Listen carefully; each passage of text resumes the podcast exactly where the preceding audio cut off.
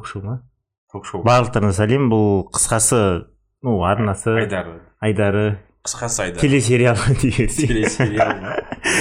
Бүгінгі бірінші тақырып тоққа айтып өтші көркем фильм деп ше? Мұнда өмірде кездесетін қысқа қысқа оқиғалар жайлы айтамыз. Кейде күлкілі кейде ойланатын. По идее көбінесе күлкілі алдыңғыда айтқандай.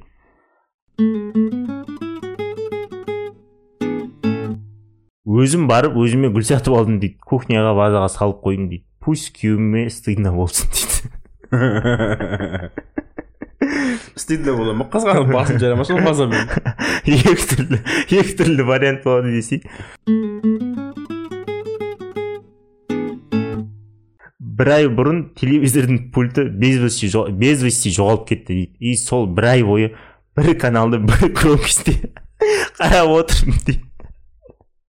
До того лень ауыстыруға кнопка басуға пульт алып келуге болмайды дейсің ба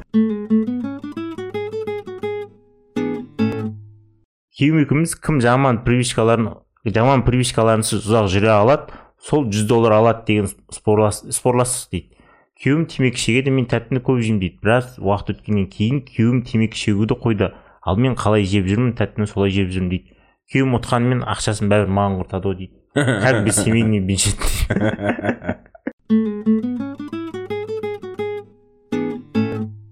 жыным келеді ше басында керемет керемет сөздер дайындап келесің айтатын адамға келгенде мал болып тұрасың дейді. Екі сөздің басын қоса алмай дейді жиза ғой жиза.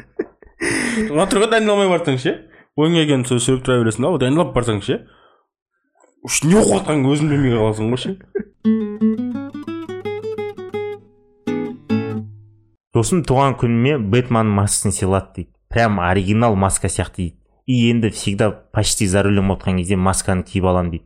Өзімді бір бэтмобильде отқан сияқты сезінемін дейді. Плюс менттер тоқтатқан кезде түсінеді дейді. Неге ерік- неге правиланы бұзып жүргенін дейді да. Правиланы неге бұзып жүргенін. Еркіне еріктен еріккеннен бұзып жүрген жоқ. Мына адамдарды құтқару үшін бұзып жүрмін деп айтамын дейді. Мені бір кетіп жүр дейсіңдер ма деп адамдарды құтқару оңай дейсің ба деп. Ерігіп отсаң любой киноның атына в постели деген сөзді қосшы дейді. Уже кино басқаша көрінеді дейді. Одиннадцать друзей оушена в постели. Окей базар жоқ көретін кино сияқты дейді. Мстители в постели. Человек паук в постели. Вообще қызық емес өмір сүремін ғой дейді. Бір екі жыл бұрын бір екі пачка презерватив сатып алғам дейді. Бүгін жарамдылық мерзімі өтіп кеткен соң лақтырып жатырмын дейді.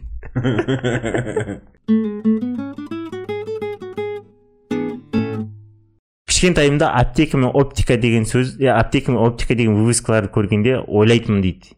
Екеуі де аптека деген мағына білдіреді деп бірақ аптека деген грамотный адамдарға оптика дейтін безграмотный адамдарға дейді. Сөйтсем өзім безграмотный екенмін ғой дейді.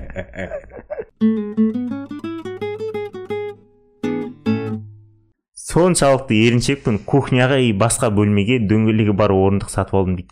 Егер бір зат керек болғанда аяғыңмен жүріп бармай дөңгелекпен каченіп барып аласың дейді. Датовой лен ғой дейді.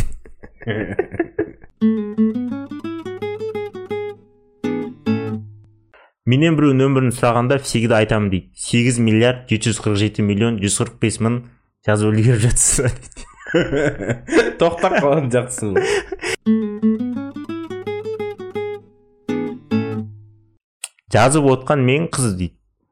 Қыздар прикиньте жігіттерге де тоже сендердің вниманиелерің қажет дейді. Надел надел наделді шығарып жіберіңдер дейді. Бір нәрсе айтас бір нәрсе айтсаң мен қызбын ғой деп құтыласыңдар дейді. Сендердің қимылдамауларының причинасы емес ол дейді. Ол сендердің жай ғана полдарыңды көрсететін сөз дейді. Өмірдегі бар жақсы заттар просто мен қызбын ғой деген сөздерден кейін сендерді айналып өтеді дейді. Сендер ярый феминисткасыңдар ғой дейді. Қимылдаңдар а то дымсыз қаласыңдар дейді.